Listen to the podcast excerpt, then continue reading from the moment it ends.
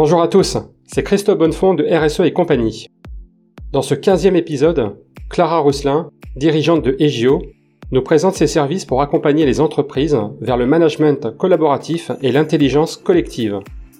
Sa mission est de permettre aux organisations de transformer leurs pratiques managériales grâce à des outils concrets et son savoir-faire dans l'accompagnement des managers. Je vous souhaite une bonne écoute et vous donne rendez-vous dans le prochain épisode. J'accueille Clara Rousselin de EGIO Salut Clara. Bonjour Christophe. Bienvenue dans le podcast. merci, merci Christophe. KGO, c'est un organisme de conseil et de formation euh, dédié au management. Est-ce que tu peux nous présenter euh, ton activité et les services d'EGIO Oui, alors EGIO, c'est un organisme de conseil et de formation, oui. Et notre mission, c'est d'aider au fait les entreprises hein, globalement, et on va voir plus spécifiquement en effet les managers, à prendre le tournant du collaboratif. Alors voilà, dit comme ça, c'est peut-être un peu vague. Prendre le tournant du collaboratif, au fait, c'est quelque chose qui est vraiment euh, essentiel, qui est important pour toutes les entreprises à l'heure actuelle, qui est trouver une nouvelle façon de fonctionner, en fait. Une nouvelle façon euh, de fonctionner, de se coordonner, d'agir ensemble, de prendre des décisions ensemble, d'avancer ensemble. Donc c'est vraiment essentiel, c'est un sujet RH, hein, bien sûr, voilà, c'est quelque chose qui est au cœur aujourd'hui euh, des problématiques de l'entreprise parce qu'elle doit faire face à un environnement qui, on le sait, est complètement chamboulé, un environnement économique et social euh, qui, qui, qui, a d'autres exigences, euh, notamment, euh, ben, on le sait, on le dit assez, hein, d'être très complexe, hein, pas compliqué, mais vraiment complexe. Donc, avec de l'interdépendance, on a besoin d'innovation, de réactivité, d'immédiateté. Et on a besoin aussi et surtout de l'engagement des collaborateurs. Et c'est là vraiment que les, les, pratiques collaboratives vont avoir euh, un atout important. D'accord. Est-ce que le, management collaboratif, euh, euh, ça ressemble à du management participatif? Alors oui. Alors quand on dit collaboratif, c'est vrai qu'on met plusieurs choses derrière. Et au fait, il y a plusieurs mots pour parler un peu de la même chose. Il y a plein de mots aujourd'hui pour parler de la même chose. Chez Gio, on a choisi collaboratif mais en effet, ça regroupe pas mal de choses. Moi, je dirais, euh, si on veut prendre les principales caractéristiques, on n'est pas directif, on est participatif, on n'est pas dans la dans le compétitif, on est dans le collaboratif. Bon, après nous on le regroupe sous le terme collaboratif, mais, c'est vrai que quand quand on va entendre manager bienveillant, confiance, autonomie, euh, responsabilité, participatif, oui, on parle de toute cette vague là Simplement, on prend le sujet sous, différents angles. Quoi. Très bien. À quel type euh, d'organisation euh, t'adresses? Est-ce que ce sont des, entreprises euh?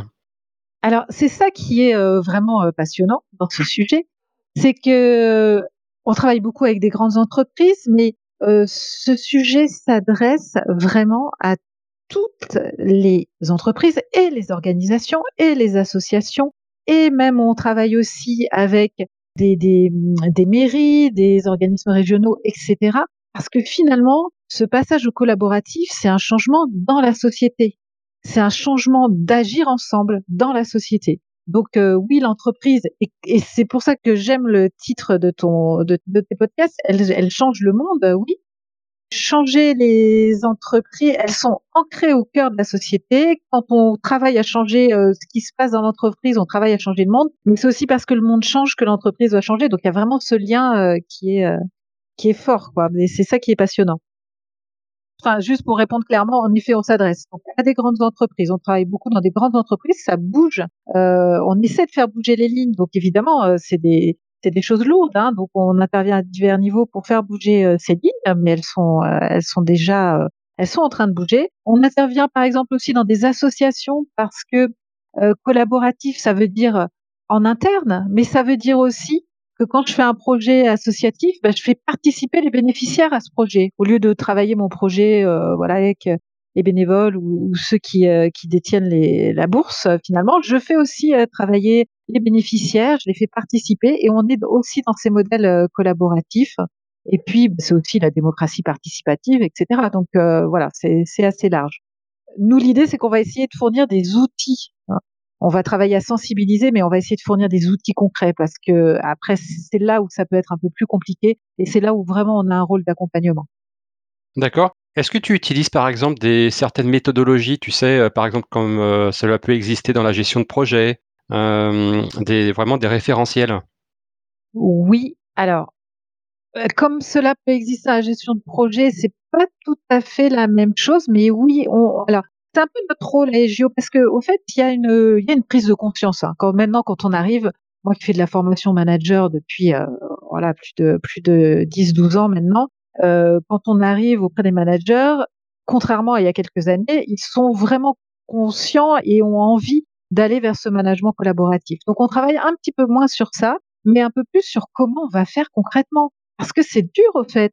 C'est dur, on parle de, de, de, mettre chacun en responsabilité, on parle de faire avancer des gens ensemble sans leur imposer ce qu'ils doivent faire. Ben, c'est difficile au fait, comment je fais? Donc euh, oui, il y a tout un cadre. Euh, c'est ce qu'on va mettre nous sous le, vocabulaire de l'intelligence collective, comment on promeut l'intelligence collective et on, a plein de, cadres là pour euh, d'outils cadres pour aider à ce que ça soit efficace aussi, parce que si c'est pas efficace, c'est ça le problème. Hein. Si c'est pas efficace, on risque de, retourner en arrière et on risque de décourager surtout les participants parce qu'un manager collaboratif, euh, c'est bien, mais ça nécessite aussi des, équipes, qui s'impliquent, qui se responsabilisent.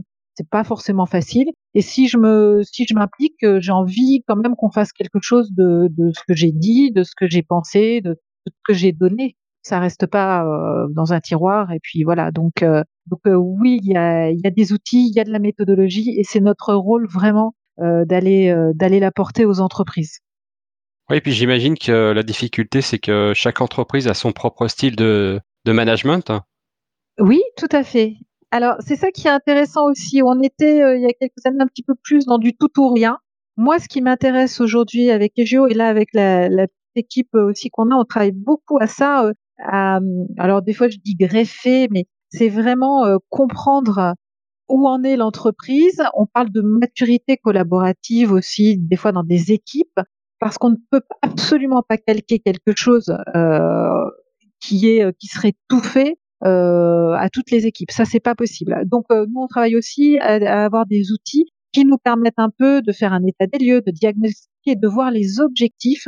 Et surtout, notre mission, c'est que le collaboratif puisse passer partout, même si c'est imparfaitement et on passe pas du tout directif au tout collaboratif. On met petit à petit des éléments de collaboratif pour qu'ils s'intègrent bien, pour que ça se passe bien. Nous, on n'est pas du tout en rupture. Hein. Par exemple, on ne travaille pas du tout sur des, schémas de rupture euh, dans les entreprises, mais petit à petit, et pour que petit à petit, bah, l'expérience majoritaire du collaborateur, ça soit pas le directif, ça soit le, collaboratif, son expérience majoritaire.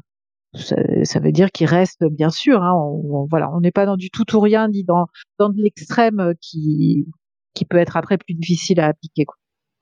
Et tu vois, dans certains cas, euh, par exemple les entretiens d'embauche, euh, on a, on m'a souvent, euh, on m'a pardon parfois euh, posé la question sur mon style de management pour des postes d'encadrement. Et c'est vrai que moi j'ai plutôt un, un, style cool, on va dire un management collaboratif, participatif, comme tu disais. Ouais. Et bah, des fois ça passe pas. Les personnes recherchent, si tu veux, un management peut-être plus autoritaire ou plus directif. Ouais. voilà, tout dépend du contexte et, de, et des équipes à, à, à encadrer. Exactement. Alors, moi, je pense là-dessus que de toute façon, il y a une part de directif, une part de collaboratif. Aujourd'hui, quand même, vis-à-vis de l'environnement, on a besoin d'innovation terrain, on a besoin d'engagement. Il faut euh, que l'intention du manager soit quand même plus centrée sur le collaboratif que le directif. Néanmoins, après, on les aide justement par rapport à, l'état des lieux de l'équipe, par rapport aussi à, certaines situations c'est pas dans des moments d'urgence, par exemple, qu'on va plus mettre de collaboratif, ça, ça, sera plus compliqué. Donc, il faut que le manager, les compétences qu'on essaie de, de, de, faire naître chez le manager, c'est justement ce recul, cette distance qui lui permet en intelligence de situation d'aller soit vers un peu plus de cadre, donc je dis cadre plutôt que, que directif, soit euh, vers du collaboratif en intelligence de situation. Voilà, c'est ces, ces compétences-là. Et c'est vrai que, bah oui, comme je te disais, hein, chaque entreprise a son style et recherche bah, les personnes, je dirais, en adéquation avec ce style.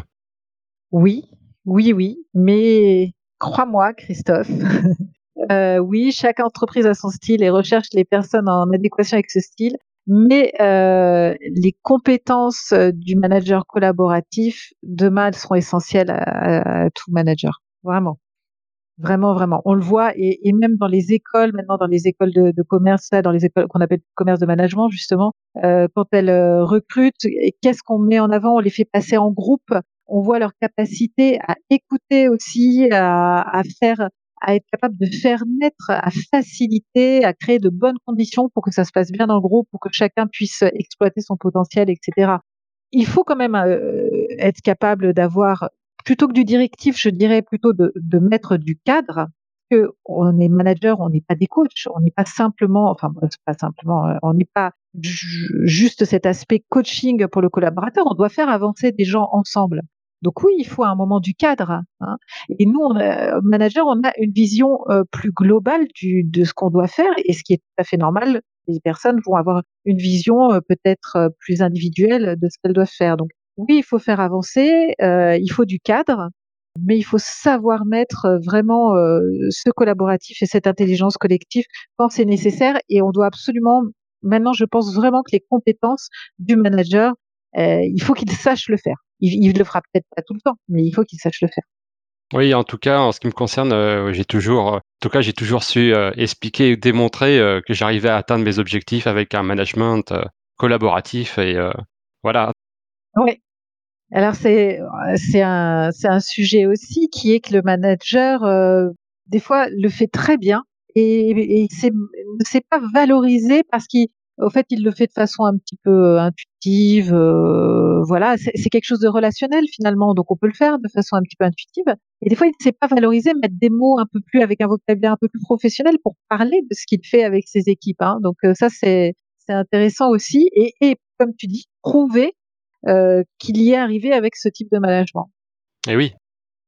Clara, est-ce que tu connais l'impact de tes services sur les managers et les entreprises clientes? Oui, alors on essaie de travailler justement encore plus sur ça parce que euh, c'est dans la durée et c'est ça qui est avec la formation. Euh, aujourd'hui, on a un modèle de formation souvent, surtout pour les managers, sur quelques jours et puis après on les laisse. Euh, donc ça, c'est vraiment dommage. C'est dommage parce que pour eux, c'est compliqué, c'est trop déconnecté du travail et donc c'est compliqué. Et comme je dis souvent, on a des managers qui reviennent dans leur équipe tout motivés avec leur post-it. Allez, hop, on va faire une réunion participative, super. Et puis, euh, bon, bah, des collaborateurs qui disent, mais qu'est-ce qui nous fait Ça? Y est, il revient de formation, euh, il est bon. Ça prend pas et il va se décourager. Alors qu'au fait, il y avait toute cette greffe à faire prendre. Et donc, nous, chez Gio, ce qu'on met en avant, on essaie toujours, donc, dans nos formations, d'avoir déjà euh, des, petits groupes un mois après qu'on appelle de retour d'expérience. Donc, on, on, partage beaucoup. Et puis, on essaie aussi de rendre autonome le manager sur son analyse de pratique. c'est peut-être des mots un petit peu, mais sur le fait qu'il puisse euh, trouver lui-même les moyens de se développer après, d'analyser sa pratique. Euh, si sa réunion était ratée, on va dire, qu'il puisse, au lieu de se dire oh, j'arrête, euh, je comprends rien, c'est pas pour moi ou c'est pas pour mon entreprise, de pouvoir analyser, de lui donner les outils pour qu'il analyse les choses, qu'il comprenne, et qui comprend, qu'il soit capable de se dire, bah, tiens, là, j'aurais pu peut-être faire comme ça ou comme ça, et recommencer la fois d'après en ayant un suivi là-dessus. Et donc, on essaye de travailler aussi avec les N plus 1 pour les impliquer au, maximum là-dessus, parce que c'est vraiment ça qui, euh, qui est intéressant en termes d'impact. Après, euh, on a quand même des retours, on a, des choses qui se passent dans les quand, quand on travaille euh, dans des entreprises où on intervient avec tous les tous les managers, euh, des fois sur des années au fait, parce qu'on a des groupes de managers, puis après l'entreprise se déballage en un nouveau groupe, euh, parce qu'il y en a qui sont montés managers, il y en a qui sont arrivés, etc. Et on voit l'évolution qu'il peut y avoir euh, sur des choses qu'on avait du mal à faire passer il y a quelques années, qui sont maintenant complètement ancrées dans l'entreprise, sur un, une culture d'entreprise qui change des mots. vraiment, on, on voit la culture d'entreprise qui change. Alors souvent, c'est parce que, hein, c'est pas que par les formations, c'est aussi parce qu'à côté des formations, il y a eu plein de choses. Euh, ce qu'on fait aussi quand on accompagne chez Egio, mais c'est évidemment, hein, c'est évident que le, il faut que le, voilà, que les, que la direction soit, soit vraiment ait envie de cette transformation. Ce qui est beau, ce dont on est fier, c'est que, par exemple, dans certaines entreprises auxquelles je pense, là, notamment il y a des moments où, c'était difficile hein, au début. Hein. C'était difficile avec le comité de direction, c'était difficile euh, voilà, de c'est pas forcément quelque chose qui était euh, qui était attendu, on va dire, euh, par le travail de sensibilisation qu'on a fait d'un côté, de formation de l'autre, et eux aussi qu'ils ont fait pour que ça vive complètement tous les jours dans l'entreprise, en créant des rituels, etc. Là, on, vraiment, on sent qu'on est passé à une autre, comme je disais, On n'est pas dans un collaboratif complet, on n'est pas dans l'entreprise libérée, mais on est passé à une autre expérience de, du collaborateur. Hein. Comme on parle de l'expérience client, il y a l'expérience du collaborateur. Ce qu'il vit quand il rentre dans cette entreprise est bien différent de ce que pouvait euh, vivre celui qui rentrait il y a quelques années. Et ça, c'est intéressant et c'est voilà, on sent le dynamisme et l'engagement des équipes. Oui, c'est vrai qu'on peut constater hein, l'évolution quand même des, des, pratiques managériales euh, dans l'ensemble et euh, notamment bah, grâce, je dirais, euh, aux jeunes entreprises, hein, aux jeunes entreprises, bah, les startups qui ont amené aussi un mouvement, un certain mouvement Bien sûr. Dans, la manière de manager, dans les modes de hiérarchie non pyramidale, beaucoup plus plate. Hein. voilà, donc c'est vrai qu'il y a un certain, une certaine tendance maintenant Ouais.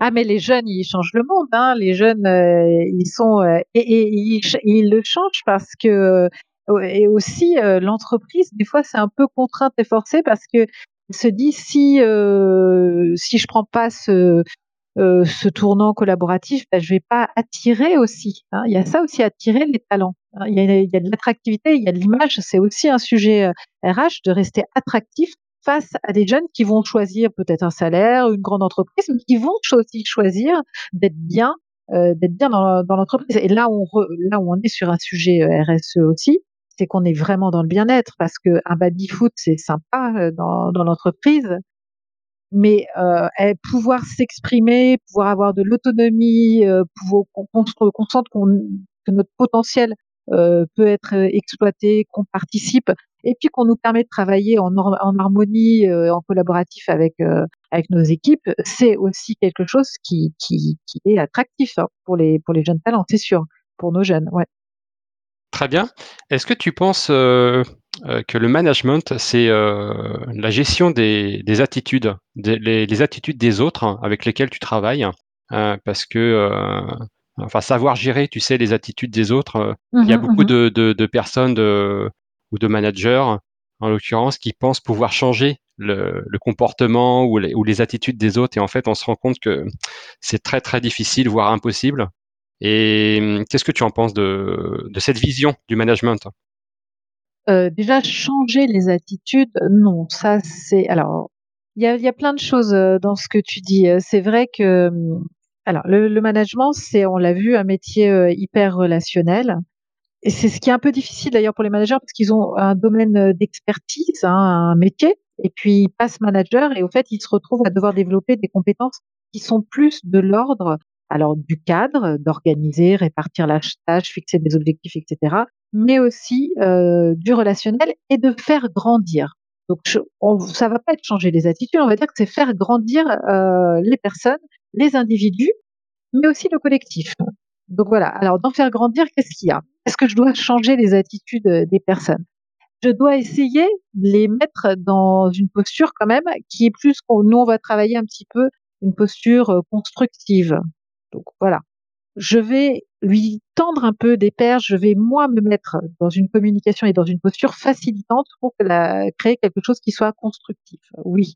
Euh, changer les personnes pour les changer, non ça euh, absolument pas exploiter et euh, aller révéler ce qu'elles ont et ce qui peut être intéressant, donc mieux les connaître, euh, les découvrir, comprendre euh, les fonctionnements, pouvoir aussi euh, euh, révéler les motivations, la créativité, ça complètement.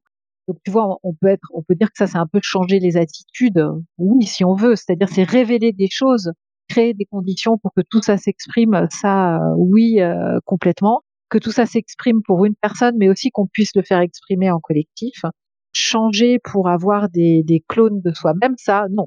Enfin, on est bien d'accord, euh, ça n'a aucun intérêt, vraiment aucun intérêt. Clara, est-ce que tu peux nous rappeler euh, les principales fonctions euh, du management? Alors c'est vrai que le manager, c'est quelque chose, le management, c'est quelque chose qui, qui évolue qu'il a principale fonction. En tout cas, il a une mission, il a un rôle, il a une place dans l'entreprise qui est vraiment euh, importante et qui est difficile. Moi qui suis euh, beaucoup de managers tout le temps, je, vraiment, cette place, elle est complexe. Pourquoi? Parce que c'est un maillon dans l'entreprise. C'est un maillon qui est clé, évidemment.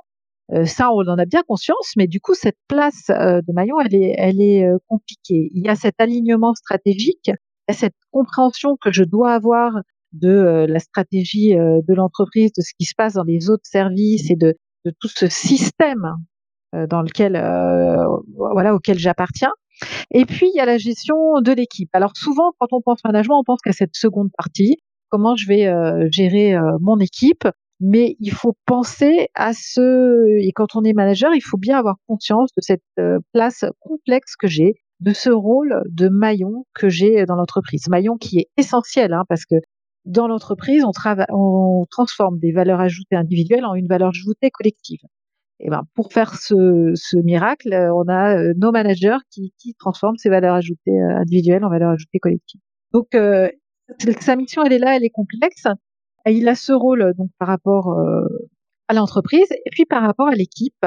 Il a un rôle de mobiliser efficacement ses ressources, entre guillemets, en tout cas les ressources des personnes. Et pour les mobiliser efficacement, il a à sa disposition donc des outils un peu de cadre, et, des outils de croissance, de faire grandir pour en faire une, une définition un petit peu euh, simplifiée. Et donc en intelligence de situation, il va mettre du cadre et euh, il va pouvoir aussi faire grandir. Et aujourd'hui, se faire grandir, il est, il est vraiment important. Oui, le, le, manager euh, est vraiment l'interface entre la direction et, et les collaborateurs situés, on va dire, un, un, petit peu plus en dessous. Oui, et, euh, il, donc, il doit avoir aussi des compétences de gestion de la complexité, de, de gestion des contradictions, euh, des, des, injonctions contradictoires. De, voilà, parce qu'il a, le manager a aussi cette conscience qui fait partie d'un système euh, que peut-être qu'il y a une décision, c'est ça, c'est les situations les plus difficiles où il y a des décisions qui sont prises euh, par la direction qui ne correspondent pas directement et à court terme à quelque chose de bien pour son équipe, mais il doit l'appliquer dans son équipe parce qu'il appartient à quelque chose de plus grand. Donc là, on est vraiment euh, sur sur des tâches, des missions du manager qui sont vraiment difficiles, qui sont complexes, mais qui font aussi tout l'intérêt du métier. Très bien. Et je ne sais pas si tu te rappelles des inconnus quand il y avait leur, leur caricature du chasseur. Qu'est-ce qu'un bon chasseur Et donc, à quoi on reconnaît un bon manager? Qu'est-ce qu'un bon manager? Est-ce que tu peux nous, nous répondre à cette question? Ça, c'est, c'est vraiment une question. Euh, c'est pas ta question la plus simple. C'est vraiment une question euh, difficile. Et en même temps, c'est le fait que ça soit difficile, c'est aussi parce que on évalue assez peu le manager sur des choses, sur euh, cette capacité à mobiliser efficacement, sur ses capacités euh, relationnelles, j'allais dire, mais un peu plus que ça. Donc, qu'est-ce que c'est un bon manager aujourd'hui? Moi, je dirais que c'est quelqu'un surtout qui est capable de prendre du recul. On pourrait dire comme ça, bah, un manager, un bon manager, c'est un manager qui est bienveillant, qui travaille dans la confiance, etc. Oui, sauf que euh, il y a des managers qui sont bienveillants, qui travaillent dans la confiance et qui s'épuisent parce qu'ils n'ont pas de recul sur ce qu'ils sont en train de faire. Et, donc moi, je travaille beaucoup sur ça parce que ce sont des bons managers. Bien sûr que ce sont des bons managers, mais euh, ils n'ont pas cette euh, compétence de recul qui va leur permettre de, de tenir dans le temps. Donc, je pense qu'un bon manager, il doit pouvoir parler de ce qu'il fait avec euh, ce recul, cette intelligence de situation, sans aucun, euh, bon peut-être pas aucun, mais enfin en limitant tout ce qui est affect et jugement sur les personnes. C'est-à-dire qu'il doit être capable de comprendre que là, il prend une équipe qui a telle et telle caractéristique difficile et que donc euh, il va agir de cette façon-là et qu'il voit qu'il peut l'emmener jusque là euh, et sans se dire oh cela c'est des je sais pas quoi non c'est c'est quelque chose de ce recul professionnel euh, qui va être bien pour les autres qui va être bien pour l'entreprise et qui va être bien pour lui aussi qui va être important pour lui parce que le, le, le management étant un métier très relationnel euh, je suis toute la journée dans la relation, dans la motivation. Et quand on a des, des, personnes qui sont comme ça très tournées chez les autres, elles rentrent le soir avec la tête euh, remplie d'émotions, des émotions des autres, avec une fatigue énorme. Et évidemment, elles s'épuisent. Donc, euh, je suis capable, quand je suis un bon manager, entre guillemets, bon, je, je suis capable d'avoir ce recul, de savoir ce que je fais et où je peux aller avec une équipe, ce que je mets en place, attention, un bon manager, c'est pas forcément quelqu'un qui a des, euh, des résultats euh, tout de suite avec l'équipe. Hein. Je pense à quelqu'un il, il, y a encore euh, quelques jours qui était assez découragé parce qu'il avait eu une équipe très difficile avec des conflits internes, même de l'agressivité donc difficile et qui bon qui en était presque à dire bon bah c'est pas pour moi finalement. Mais ce que ce qu'on doit évaluer, c'est qu'est-ce comment il a analysé la situation, qu'est-ce qu'il a mis en place et jusqu'où il a pu aller. On est sur l'évaluation de moyens mis en place. Hein. Pour le manager, un bon manager, c'est quelqu'un qui met les, des, des moyens euh, adaptés euh, pour faire face à une situation qu'il a analysée. Voilà. Et pas forcément où tout se passe bien, parce qu'on peut avoir des managers qui, s'occupent euh, peu de leur équipe parce qu'ils ont des équipes autonomes où tout se passe très bien. Et voilà, ça marche bien, très bien. Mais il doit être capable, quand il y a un grain de sable, d'analyser la situation et d'agir et de mettre en place des moyens appropriés. Est-ce que tu penses que hum, le télétravail a rendu le, rôle des managers plus difficile, tu vois, surtout en contexte actuel, on travaille beaucoup à distance Est-ce que tu penses que c'est plus dur bah, de manager ces équipes?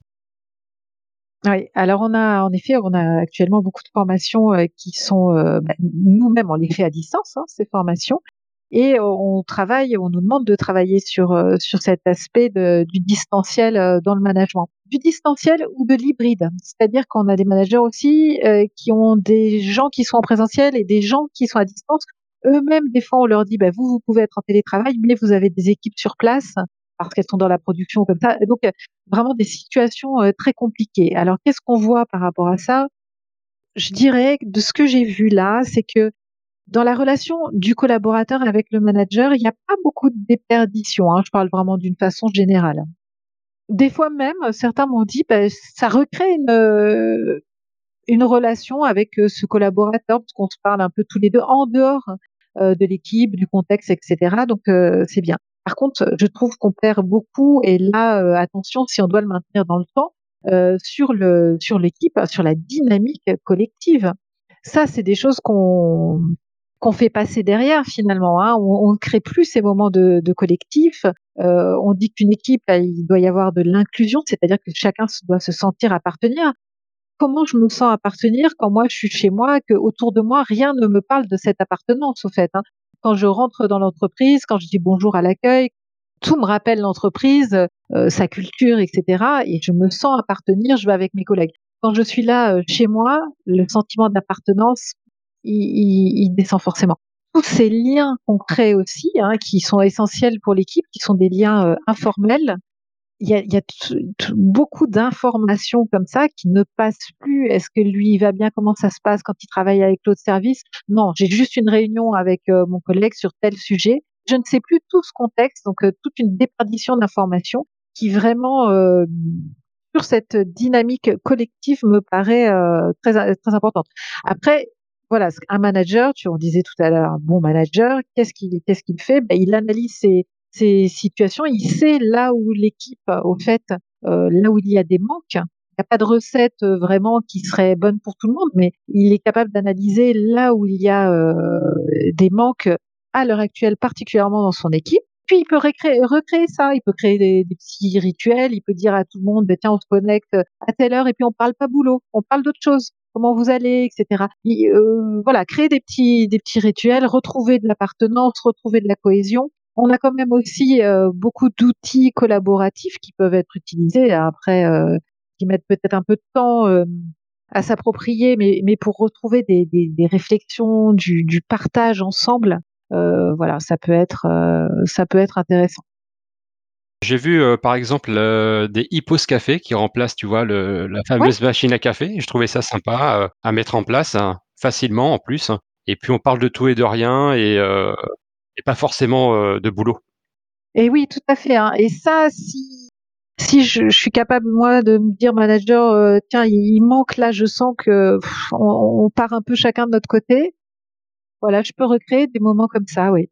Des petits challenges aussi. Euh, j'ai quelqu'un qui a fait un pendant le confinement, il a fait un petit concours dans son équipe de photos de la fenêtre. Euh, voilà, chacun a pris la photo par sa fenêtre. Bon, des petites choses comme ça qui recréent ce sentiment d'équipe et ne pas oublier que c'est sympa, d'accord, mais ce sentiment d'équipe, il est, il est très important dans la dynamique collective et donc dans la façon dont les informations vont circuler, dans la façon dont on va travailler constructivement ensemble, dont on va échanger, trouver de nouvelles idées, etc. C'est pas anodin. C'est important pour l'entreprise. Et puis c'est là qu'on voit que même avec des bons outils euh, comme on a aujourd'hui, euh, de visioconférence ou de travail collaboratif, euh, l'humain reste primordial. Hein. Ah oui, ah oui. On se rend compte à quel point on perd euh, quand même, euh, on a une déperdition de quelque chose. Et même nous en formation, hein, tous les formateurs euh, le disent, on, bah, c'est bien, on, a de l'humain, mais le fait qu'on ne mange pas avec le groupe, qu'on prenne pas nos pauses, qu'on puisse pas, voilà, on, perd quand même quelque chose. Et, dans la formation, c'est pareil, on perd quelque chose de la, de la dynamique du groupe, du groupe, de, de la richesse qu'il y a d'avoir un groupe qui échange, crée, qui crée ensemble. Ouais. Oui, puis en plus, euh, je pense qu'au niveau euh, euh, transversal, on a beaucoup plus de mal aujourd'hui à communiquer tous ensemble avec toutes les, tous les services d'une même entreprise. Il faudrait réunir tous les services à un moment donné pour échanger des informations, pour avoir le même niveau d'information. voilà, par exemple. Oui, oui, tout à fait. Et, voilà, et, même cette information, voilà, un peu informelle qu'on avait en circulant dans les couloirs, etc. Ouais. D'ailleurs, c'est euh, un des avantages du podcast. Petite parenthèse sur le podcasting euh, pour les entreprises, ben, ça permet aussi de communiquer à tout le monde euh, certaines informations, voilà, de, continuer d'avoir un suivi sur les, activités de l'entreprise et puis les nouvelles, etc. Tout ce qui se passe en créant un podcast, voilà, en interne. C'est une idée, hein, voilà. C'est vrai qu'il y, a des outils hein, pour pour recréer ça différemment. Je pense que ce qui est aussi particulièrement compliqué dans notre situation, c'est de, de se demander comment ça sera après Parce que c'est vrai que créer tous ces outils, mettre en place des choses, ça prend évidemment un peu de temps. Donc euh, voilà, est-ce qu'on pourra les rendre pérennes ou pas? C'est un peu ça aussi la, problématique. Oui, puis de toute façon, il faut tester. Oui. On garde ce qui marche et puis le, ce qui marche pas, bah, on arrête. Il faut tester. Il faut tester, ouais. Je vais reprendre, euh, Clara. Euh, j'ai vu selon certains sondages, il y a une bonne partie des managers qui n'ont pas demandé à le devenir. Donc c'est surprenant. Et comment tu peux euh, expliquer cette situation? Eh oui, c'est ça qui est euh, la, complexité de métier et puis de, la formation euh, des managers. C'est que au fait, on devient manager parce que on a une bonne expertise dans son métier. Donc, si mon métier, je sais pas, c'est quelque chose de très technique, j'ai une bonne expertise et puis à un moment, je deviens manager. Mais moi, mon métier, celui que je connais, celui que j'aime, celui que je pratique, c'est mon expertise euh, technique. Mais aujourd'hui, à l'heure actuelle, euh, puis je, je pense pas que c'est ça qui est changement sur ça. Si je veux un peu monter sur des sujets, etc., je dois passer par le management. C'est le management qui va me, me faire évoluer. Et le management, c'est un autre métier. Alors, je garde, quand je suis manager, souvent, je garde mon côté expert. J'ai des dossiers, j'ai de l'expertise, j'ai un côté expert mais le management, la partie management dans mon, dans mon rôle, elle est, c'est autre chose. C'est et, et, on a plein de gens en effet qui disent, euh, moi cette autre chose, euh, ça me dit rien. Moi gérer euh, les gens et puis cette cette chose un peu difficile qui est, alors si si ça se passe mal, c'est moi qui qui ai la responsabilité. Bon, si ça se passe bien, je dois valoriser les autres. C'est très très exigeant c'est très exigeant, très relationnel. Il faut avoir cette, euh, cette envie. Mais je pense que avoir des outils, avoir du recul et des outils, ça permet vraiment, même si on n'est pas, moi je j'ai pas envie de dire, je, souvent je dis non à euh, dire euh, bah moi je suis je suis pas, enfin je peux pas être manager parce que je suis pas très, je suis pas bon en relationnel. Non, tous les managers sont différents. Il n'y a pas une une caractéristique qui serait innée pour être un bon manager. Il y a des, il y a des outils de communication. Après, on fait avec ce qu'on est, mais euh, voilà, il y a des outils et des repères qui nous permettent euh, de progresser. Mais c'est vrai que moi, je le, je le comprends très bien et je le vois euh, tous les jours. Et, je le vois aussi avec des personnes qui avaient envie d'être manager, mais qui n'en ont plus envie parce que elles ont vécu quelque chose de difficile. voilà, elles ont l'impression d'avoir beaucoup donné, ça, a été, euh, ça a été compliqué, donc il euh, faut les accompagner. Oui, puis je comprends bien euh, les, personnes qui ne souhaitent pas devenir manager, même s'ils en ont l'occasion. Après, on n'a pas tous la même ambition non plus, hein, d'évolution. voilà, c'est. Bien sûr. Par contre, ça peut être un tremplin. Ça peut être un tremplin vers d'autres postes après, bien sûr. Alors, moi, c'est pas évidemment si on peut, on peut ne pas souhaiter être manager, c'est. Mais ce qui serait bien, c'est que quand on ne souhaite pas être manager, on le fasse en, sachant vraiment ce que c'est d'être manager et en se sentant euh, suffisamment soutenu et outillé et non pas juste par euh, peur ou, voilà que ce soit un vrai choix en tout cas tout à fait Je vais aborder la question de ton parcours. je sais que les auditeurs, les auditrices aiment bien en savoir un petit peu plus sur l'invité. Est-ce que tu peux nous en dire un petit peu plus sur ton parcours professionnel et ce qui t'a amené à créer EGIO? Oui, alors moi, ce que j'ai, donc ma formation, elle est euh, éco-sociale euh, politique. Tu vois, donc déjà à la croisée de, toujours à la croisée, euh, dans, dans, le fait de faire des liens. C'est vraiment ça. Et donc le, le début de mon parcours, il est dans l'accompagnement d'entreprises. Alors là, de petites entreprises, de petites entreprises, de PME de haute technologie. Et donc, euh, j'ai passé, euh, j'ai passé de quelques années quand même, hein, sept, euh, sept ans, je pense, euh, à accompagner des entreprises d'autres technologies, c'est-à-dire des hommes, au fait. Hein, c'est ça, des, des, hommes, des femmes qui créaient, qui avaient une idée, qui créaient quelque chose. Qui, la caractéristique de ces entreprises, c'était de consacrer une part de leur chiffre d'affaires à la R&D. D'accord, donc c'est vraiment des entreprises. Euh, voilà. Donc là, j'ai découvert euh, qu'une entreprise, c'est des, des, des personnes, hein, c'est des personnes qui croient en des choses, qui ont envie de porter des choses et qui ont envie de construire. Là, donc, notre rôle, euh, c'était un peu de les, accompagner face aux grands comptes, euh, face aux institutions, et puis et donc il y avait du lobbying. On était encore à la, croisée des, chemins, hein, euh, du politique, etc. Puisque moi, j'ai fait une, spécialisation en plus sur les institutions européennes. Donc voilà, donc ça, c'est ça m'a, c'était de, de, de, belles expériences, de très belles euh, rencontres et une belle compréhension, je pense, de ce qu'est euh, vraiment l'entreprise, enfin le, et la création aussi, hein, comment ça commence, comment ça part, les difficultés, etc.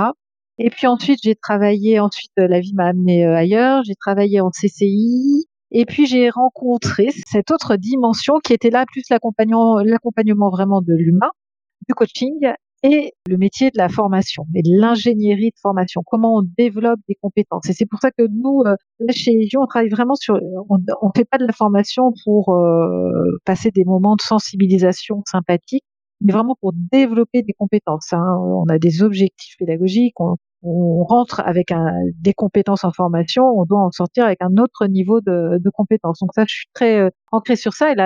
La formation, les mécanismes de la, de la formation euh, professionnelle sont vraiment euh, intéressants. Et donc là, j'ai vraiment euh, été dans, dans beaucoup, pendant des années, dans, dans beaucoup d'entreprises pour former au management. Donc voilà, et j'ai vu toute cette transformation, si tu veux, de ce qu'on demandait, de ce que nous demandent nos clients dans les formations management. Et ça, ça a été mon plaisir, et ça, c'est lié aussi à, à mon parcours. Hein comment, pourquoi ça évolue, pourquoi les choses évoluent, qu'est-ce que, en quoi ça résonne dans la société, comment je l'analyse avec des données économiques, avec des données euh, sociales euh, là-dessus. Et, euh, et, donc c'est tout ce lien-là.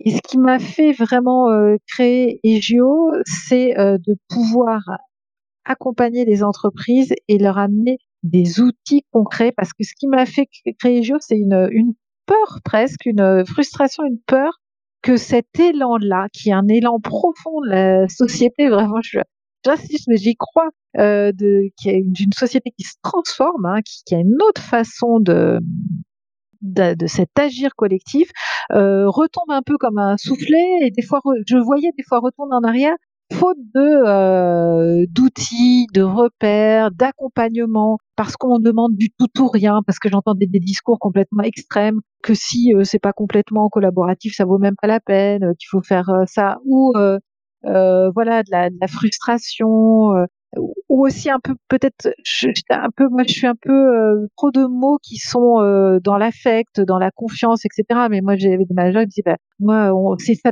ça devient une injonction euh, manage par la confiance, d'accord, mais quand, quand elle, euh, mon qui me dit que quand elle euh, ferme l'agence et qu'elle va faire du shopping, euh, ça veut dire quoi manager par la confiance à ce moment-là? Donc, c'est bien euh, ces mots, ces valeurs, elles sont très importantes. Mais après, moi, mon rôle, j'avais l'impression d'avoir un rôle là, à les décliner en outils pour que ça puisse vraiment prendre forme et donner des résultats efficaces, parce que si on n'allie pas à l'efficacité, euh, on va tout faire. Enfin, il faut, il faut, on a une mission de rendre efficace. Donc euh, voilà, c'était, c'est vraiment ça qui a amené la, création des jeux.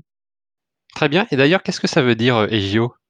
Ça, c'est euh, oui. Alors EGIO, la naissance vraiment de, de ce mot, c'était la volonté que ça soit par rapport à d'autres organismes quelque chose de léger qui vient accompagner l'entreprise sans l'enfermer dans un accompagnement voilà qui serait où elle où elle dépendrait finalement de, de cet accompagnement hein, qui soit léger, agile, en rondeur et géo et en légèreté, en simplicité. Euh, voilà. Et puis c'est l'anagramme de joie. Et je pense que là, il y a quelque chose de très de très positif. Moi, je suis très positive sur sur cette génération, sur sur la transformation du monde. Il y a, y a, plein de choses bien qui se font et donc accompagner cet élan-là, c'est bien aussi. Oui, c'est vrai que c'est toujours intéressant d'en savoir un petit peu plus, tu vois, sur les origines, la création d'entreprise en fait, hein, l'entrepreneuriat, puis ce qui, ce qui pousse en fait à, à, à entreprendre. Et tu vois, pendant cette, cette crise sanitaire, ben, en fait, on a, on a pu constater qu'il y avait énormément de création d'entreprises. Donc euh, voilà, bah, d'ailleurs, on peut encourager les auditeurs, hein, les auditrices, tout le monde ah à, entreprendre, mais vraiment aussi au sens large, pas seulement euh, créer, créer, une entreprise. C'est vraiment euh, faire des nouvelles choses et, et, aller de l'avant. Oui, être acteur, être pleinement acteur d'une de, de, société qui bouge, c'est formidable, oui. Je reviens juste, Clara, sur si tu parlais de la confiance. Euh, effectivement, moi, je trouve qu'il y a deux écoles hein, sur la confiance. Euh, soit on la donne par défaut, ou soit on la gagne avec le temps. Et euh, alors moi, je fais partie de ceux qui la donnent par défaut. voilà. Donc ça ça correspond pas forcément à tout le monde, évidemment. Et puis après, bah voilà. en fait, c'est pour moi, c'est une manière de, de, responsabiliser dès le départ la personne, qu'elle soit autonome, qu'elle soit voilà plus responsable. Mais je comprends tout à fait l'autre aussi, hein, vision de la confiance. ça, ça, ça, se mérite aussi. Hein. Non, mais je pense qu'on peut vraiment, il faut être dans cette confiance donnée au départ et, et voilà, qui responsabilise, etc. Maintenant, qu'est-ce qui se passe si tu vois qu'elle n'est pas là?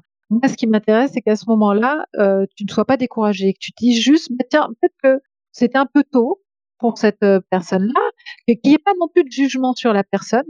C'est assez, voilà, c'est là, il y a quelque chose qui qui s'est pas passé. Donc, qu'est-ce que je vais faire? Ben, Tu vas avoir des outils pour peut-être à ce moment-là euh, réduire un peu. Tu vois, on passe d'un cadre large à un quadrillage un peu plus serré, mais toujours garder l'intention et donc accompagner cette personne, la faire grandir pour qu'un peu plus tard puisse revenir à cette confiance. C'est ça qui est intéressant, c'est euh, voilà que le accompagner le manager pour pas qu'il soit dans moi je donne ma confiance et hop je suis euh, je suis lésé, mais non euh, voilà, j'ai donné ma confiance et c'est très bien et on a vraiment besoin euh, de personnes comme ça. Si ça se passe pas bien, voilà, prends du recul. C'est une situation managériale. Qu'est-ce que tu peux faire? Il y a des choses à faire. On va mettre un peu plus de cadre à ce moment-là et puis on va accompagner la personne pour pouvoir la faire grandir et tu, on pourra lui donner la, la confiance un peu plus tard. Ah oui, et puis de toute façon, euh, si ça se passe mal, voilà, j'allais dire assez tôt dès le départ, on, fait un point ensemble et puis on, explique bien les choses. Voilà, il y a des, on avance comme ça, ouais. Très bien. Clara, est-ce que tu es euh, particulièrement fière euh, d'un événement au sein de ton organisation? Alors on pourrait être fier en effet de, choses d'accompagnement qu'on a fait sur des avec euh, beaucoup de ou dans des belles entreprises ou avec avec un nombre de managers ou d'avoir fait passer certains messages là euh, sur les compétences, par exemple, euh, de la facilitation d'intelligence collective.